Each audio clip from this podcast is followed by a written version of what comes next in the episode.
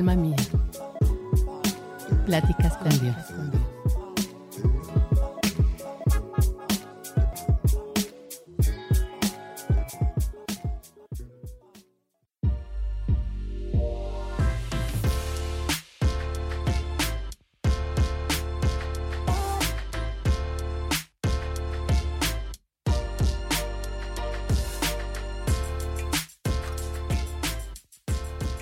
Bienvenidos a un episodio más de Alma Mía, Pláticas con Dios. Eh, estamos iniciando esta serie. Este justo es el primer capítulo después de la introducción. El tema, como ya lo pudieron leer y pudieron escuchar el pasado, si no has escuchado el pasado, te recomiendo que vayas. Es como un preámbulo del, del versículo de Gálatas 5, 22 y 23.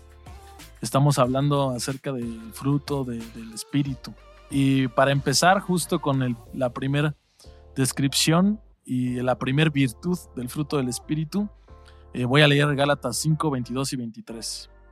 Dice así, mas el fruto del Espíritu es amor, gozo, paz, paciencia, benignidad, bondad, fe, mansedumbre, templanza. Contra tales cosas no hay ley. Gálatas 5, 22 al 23. Y para el día de hoy nos acompaña George, ya nos ha acompañado desde hace tiempo este, detrás de cámaras, eh, eh, ayudándonos con el audio este, y con más cosas. Pero hoy este, es la primera vez que nos acompaña aquí en el podcast. Muchas gracias, George, por acá- andar por acá. No, gracias a ti, Ro, y pues ahora sí me, me animé. ya, antes de estar este, pues ahí moviéndole al micro, ya andamos aquí adelante. Ya te animaste después de 45 episodios, fueron rápidos, pero Un año y, y- y- y meses, creo, ¿no? Por ahí. no, qué bueno, George, siempre es bueno. Y más por el tipo de programa que hacemos, pues platicarlo es muy, mucho más ameno, creo yo, este, platicar los temas. Y bueno, para iniciar, George, eh, y eh, darle un, un sentido primero a este tema, el amor según la Biblia, diría yo, ¿no? Este, ¿Cómo ves eh, qué pudiste tú ahí checar y e investigar y, y traer eh, para, para, para este tema de qué es el amor según la Biblia? Pues mira, eh, realmente el, el hablar del amor yo creo que es algo muy, muy este, común, ¿no? Con entre las personas, ¿no? Lo- todo el mundo habla de amar o, o querer o estar este, enamorados de ciertas cosas. Eh, veía hace un video que te decía, es que yo amo a mi mamá y, y también dice, amo la pizza, pero pues entonces, ¿cómo comparas, no? Exacto. eh, realmente yo por aquí me puse a buscar y, a checar dentro del estudio y pues me puse a ver la diferencia, ¿no? Entre el- lo que es el amor eh, eh, socialmente Ujú, a lo que es el amor con, en la Biblia, ¿no? ujú, Y dentro de eso, pues lo que noté es que pues, realmente el, el amor socialmente pues es un sentimiento que uno tiene ujú, y en el cual no tienes tú un control, ¿no? Porque realmente no dices, en este momento voy a amar a tal cosa, ¿no? Eh, es un acto totalmente eh, que no es consciente, o sea, es completamente inconsciente. Y es algo, es un simple, ¿cómo podemos decir? Si te realmente puedes tener ese sentimiento hacia cualquier cosa, Ujú. ¿no? Y en cambio, en lo que es lo que vemos en la Biblia, pues se habla de un término un poquito más dinámico, tienes más chance de, de poderlo hacer, ¿no? Bíblicamente. ¿Por qué? Porque realmente es un acto en el cual estamos obligados a realizar por obediencia, ¿no? ujú, Porque Dios no lo manda, nos, nos pone el, el, el ama a Dios sobre todas las cosas y obviamente pues, el amar al prójimo, ¿no? Entonces realmente no es que tú lo, sea algo que tú decidas el hacerlo, sino que es tu obligación para andar caminando este, en Cristo, ¿no? Realmente nos manda a hacerlo, nos manda a amar a nuestro prójimo, nos manda a amar a, este, a nuestro cónyuge Ujú. y nos manda a amar a nuestro enemigo, ¿no? O sea, realmente qué difícil es eso, el, el amar a, a nuestros enemigos, pues es algo muy complicado y mucha gente en el mundo te puede decir, ¿cómo voy a amar a alguien que no me quiere? ¿no? Sí. Y realmente pues es eso lo que tenemos, somos obligados a hacer, Ujú, porque realmente Dios nos muestra su amor, ¿no? O sea, nosotros le hemos fallado, le hemos atacado y hemos transgredido su, su amor hacia nosotros de esa manera, ¿no? Nos, nos equivocamos pecando, pero sin embargo Él nos, nos ama ¿no? y nos mostró ese, ese gran amor, pues, con la manera más impresionante que pudo haber sido, ¿no? Enviando a su hijo a la tierra a morir por nosotros en la cruz. Sí, justo cuando estábamos ahí platicando, pues vemos que el fruto del Espíritu es la sombra de lo que Jesús es, ¿no? Este, ¿Por qué? Porque las virtudes que habla el fruto del Espíritu son cosas de Jesucristo. Como decías tú ahorita, pues Dios nos, nos está mostrando el amor día a día. Y Dios ya lo mostró también eh, antiguamente, ¿no? Eh, eh, la Biblia habla acerca de muchas partes donde Él ama a su pueblo, Él ama a la humanidad, Él no nada más dice amar, sino manda a su Hijo, Jesucristo muere por nosotros y, y nos dice esto pues, es un acto de amor, ¿no? Eh, entonces vemos que el fruto del Espíritu, cuando comparamos las virtudes, amor, gozo, paz, paciencia, son cosas que Jesucristo vivía. Y como bien comentas tú, ¿qué dice el amor acerca de la Biblia? O el amor según la Biblia, pues el Espíritu Santo nos empuja a vivir como Jesucristo. Eh, es por eso que nuestras características tendrían que ser similares a las de Jesucristo o idénticas, ¿no? Entonces, ¿dónde se ve el amor? Bueno, podemos ver también en Romanos 5.8 que dice, mas Dios muestra su amor para con nosotros en que siendo aún pecadores, Cristo murió por nosotros. E, este es uno de, de los tantos pasajes que muestra que Dios nos ama. Entonces, e, en cuanto a este tema, por ejemplo, por ahí, Primera de Corintios 13, 4, ¿no? Y el amor ágape, como decías tú, ¿qué diferencia hay en este amor que es como una idea y puedo amar los zapatos o puedo amar a mi perro y también tengo que amar a mi, a mi enemigo? Es como, la gente no mm, le cuesta incluso a veces eh, trabajo entender lo que es el amor por este tema, pero ¿qué nos dice la Biblia acerca del amor agape? Pues mira, ahí, ahí checando, es, encontré que hay tres tipos de amor, ¿no? Este, está el amor fraternal, que puedes tener el amor a un amigo, a, a, cualquier otra persona, ¿no? Este, de yo te quiero mucho, comparto muy bien, paso muy bien el tiempo contigo, este, y esa manera de mostrar el amor que tienes, ¿no? Hacia él. Otra, pues obviamente está el deseo, el, carnal, ¿no? lo que es un amor sexual o un amor erótico, que podemos decirlo más dulcemente, un amor romántico, ¿no? Sí, sí, sí. Este, y por tercero, pues está este amor, ¿no? Que nos lo muestra ya en el Nuevo Testamento, ¿no? Este, que es el amor ágape. Y Pablo lo describe bien, como dice en 1 Corintios este, 13, ¿no? Digo, en todo, el, en todo el capítulo. En el cual nos muestra lo que nosotros tenemos que hacer como cristianos. Este amor ágape es, un amor desinteresado. en, los en los otros dos amores que te mencioné, tú das algo o das el amor queriendo recibir amor. Y realmente el, amor que nosotros tenemos que demostrar es un amor desinteresado sin recibir nada a cambio, ¿no? Simplemente eso, el dar amor tal cual. Este, nosotros como cristianos no estamos llamados a desarrollar sentimientos por otras personas realmente, ¿no? Eh, sino más bien demostrar el amor, este amor ágape, este amor desinteresado, así tal cual como Jesús lo mostró hacia nosotros, ¿no? Con el ejemplo que ya te mencioné antes, ¿no? El, morir en la cruz. Este, y Dios muestra el mismo amor dándonos eso es a su hijo, ¿no? Como lo dice en primera de Juan 4.10, ¿no? como decías tú, es fácil amar cuando te aman, ¿no? Pero cuando alguien te hace una falta, o sea, cuando ya alguien te hizo algo, pues ahí es el mejor, el amor a Dios es el mejor ejemplo, ¿no? ¿Por qué venimos hablando de amor? Porque justo la falta que nosotros cometimos ante el pecado y que al día de hoy sigue siendo tema principal en, las noticias, es una falta a Dios. El pecado es una falta a Dios.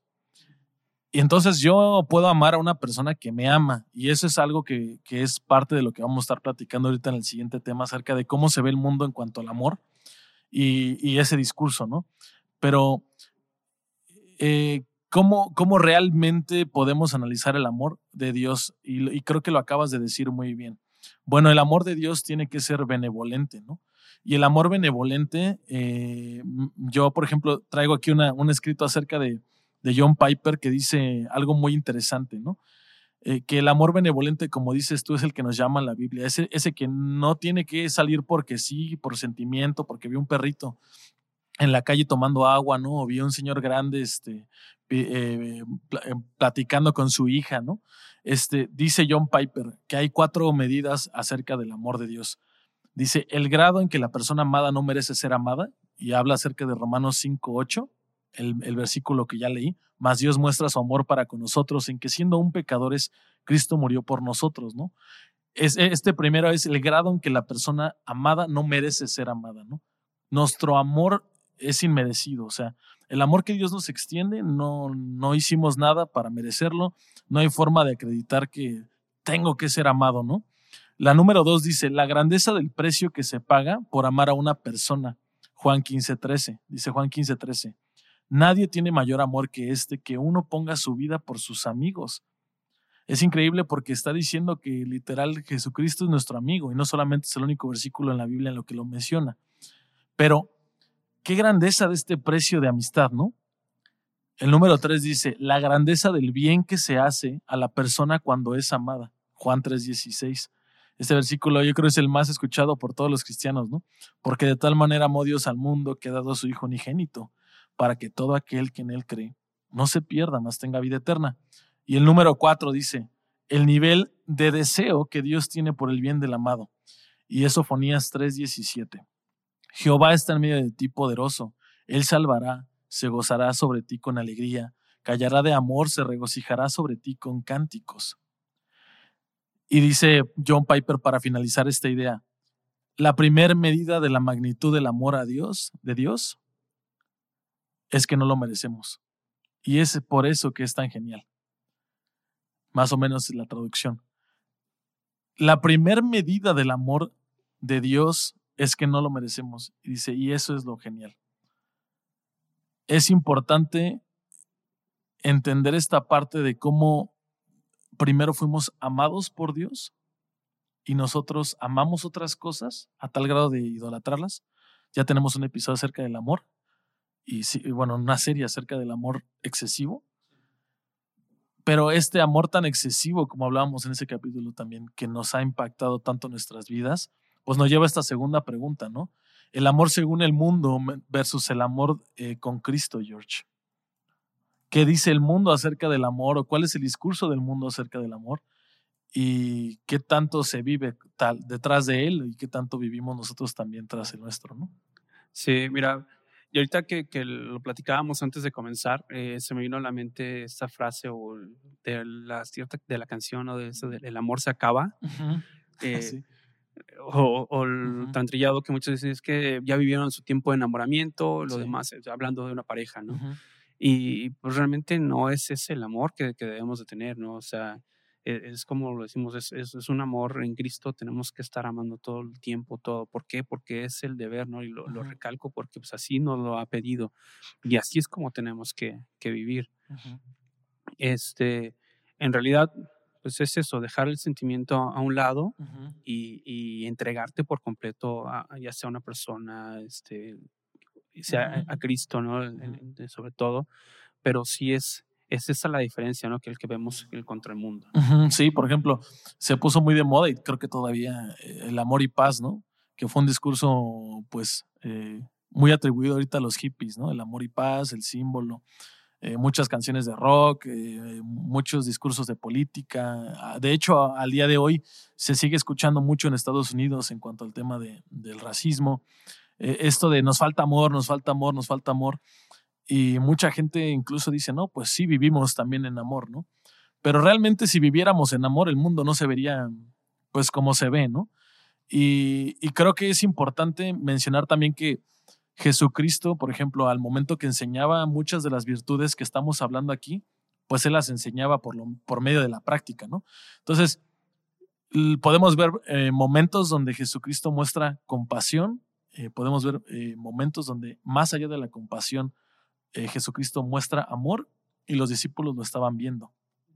Es decir, creo que es más fácil ver esto y tratar de entenderlo un poquitito más, ¿no? Jesucristo puso un ejemplo y vivir a un lado, al lado de Jesús impactaba.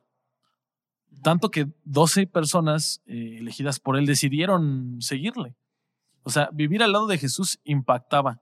Pues es lo mismo al día de hoy. Vivir al lado de Jesucristo nos impacta, por medio del Espíritu Santo también. Entonces, más allá de, como dices tú, de, que este tema del amor a la pareja, no es que ya no la amo, dejó de ser. Se, esfumó el amor, este, ya no me dan ganas de, amar y pues me voy a retirar, ¿no? Y ahí viene el divorcio y ahí viene. eh, no vivimos en el amor como debiéramos de vivir por el pecado y porque tampoco tenemos en el mundo este tipo de idea de, del ejemplo ¿no? que Jesucristo puso en acciones. Y como lo comento, ¿no? no tenemos tampoco, aunque nosotros no estamos al lado de, de Jesucristo físicamente, no tenemos por qué no hacerlo. Si vivimos con el Espíritu Santo, si nos está diciendo el versículo, este es el fruto del Espíritu, este es el fruto de, de, ser parte de, de estar pegados a, a, la planta, de ser parte de la vid, cargarse y llevar, ¿no? Y creo que como fruto también hay que entender que pues obviamente nosotros como cristianos versus el discurso del mundo del amor, pues es un amor que impacta, como decías tú, ¿no? Es un amor completamente distinto al que anteriormente pensábamos. en cuanto al amor de Cristo eh, como tal, ¿cómo podríamos definir, George, eh, ese amor de Cristo a, nuestras vidas y, ese gran impacto que, que tiene a nuestras vidas primeramente y después cómo afecta ese amor a, a nuestra familia? ¿Cómo afecta ese amor a, a la gente que no nos ama, cómo afecta ese amor a, la gente que, que, ni nos conoce, ¿no? Y podemos estar en la calle y, y sentir amor de verdad por otra persona, ¿no? Sí, mira, de hecho, este, quería eh, comentar también, ¿no?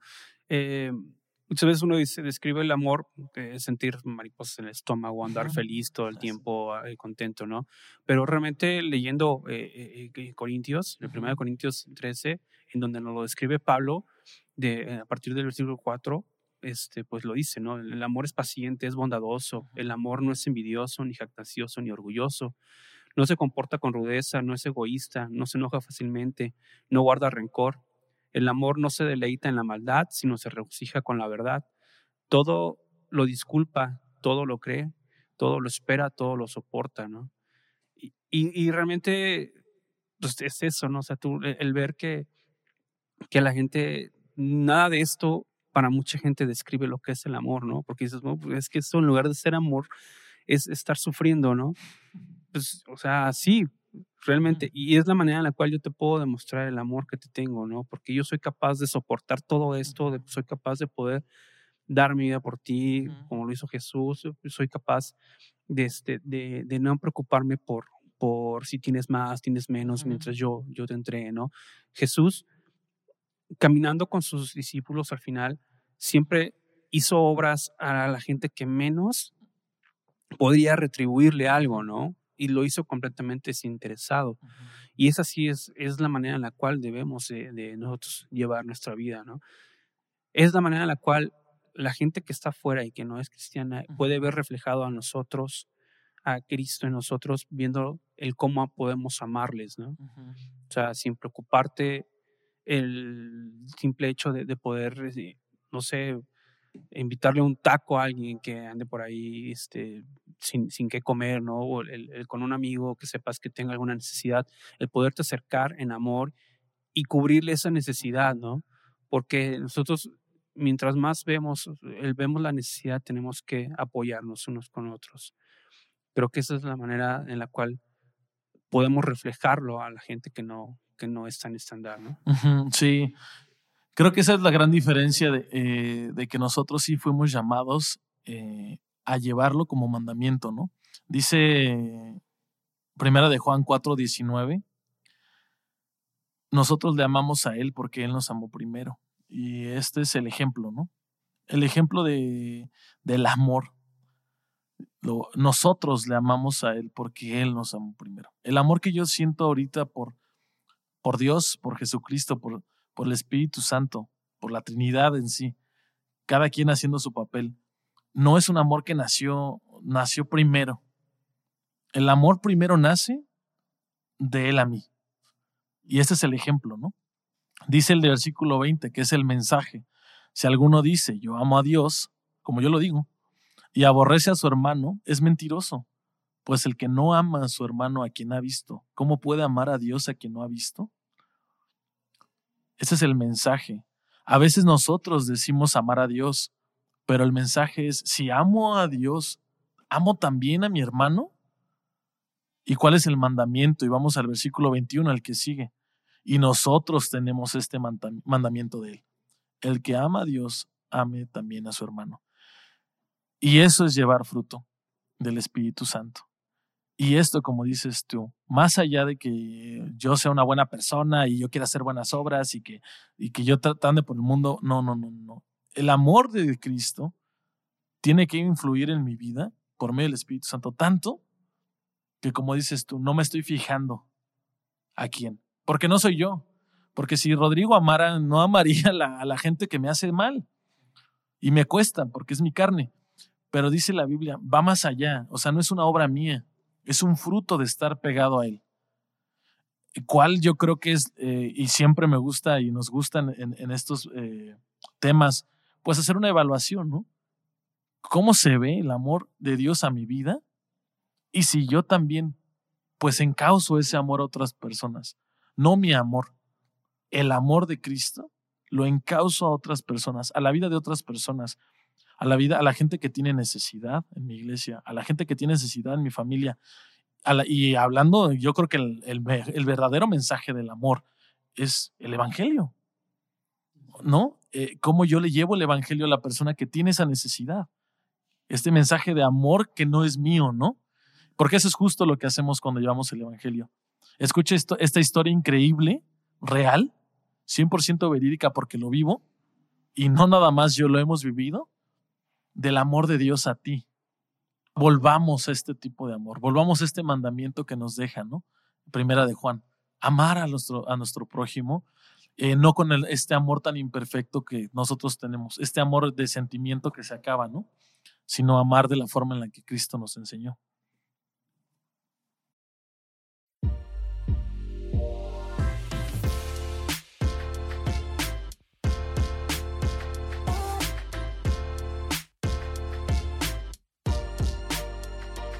Muchas gracias por acompañarnos en un episodio más de Pláticas con Dios. Eh, esta es la temporada número 8. Recuerda que todas nuestras temporadas están en Spotify, en Pláticas con Dios. Si lo pones en tu barra de búsqueda, así aparecen. Estamos en todas las demás eh, redes de podcast que hay. Estamos en, la de Google, estamos en la de iTunes. Eh, tenemos dos páginas de internet, pláticascondios.org. Tenemos escuchaalmamia.com donde estaremos subiendo este año muchísimos más recursos. Puedes mandarnos un mensaje en Instagram, en Facebook, eh, mandarnos un correo. Vamos a, estar muy felices de saber que lo escuchas. Y más que nada, queremos agradecer que hayas tomado este tiempo y queremos eh, animarte a que lleves este mensaje a alguien más, animarte a que vayas a tu Biblia y releas esta palabra que nunca regresa vacía. Nos escuchamos pronto.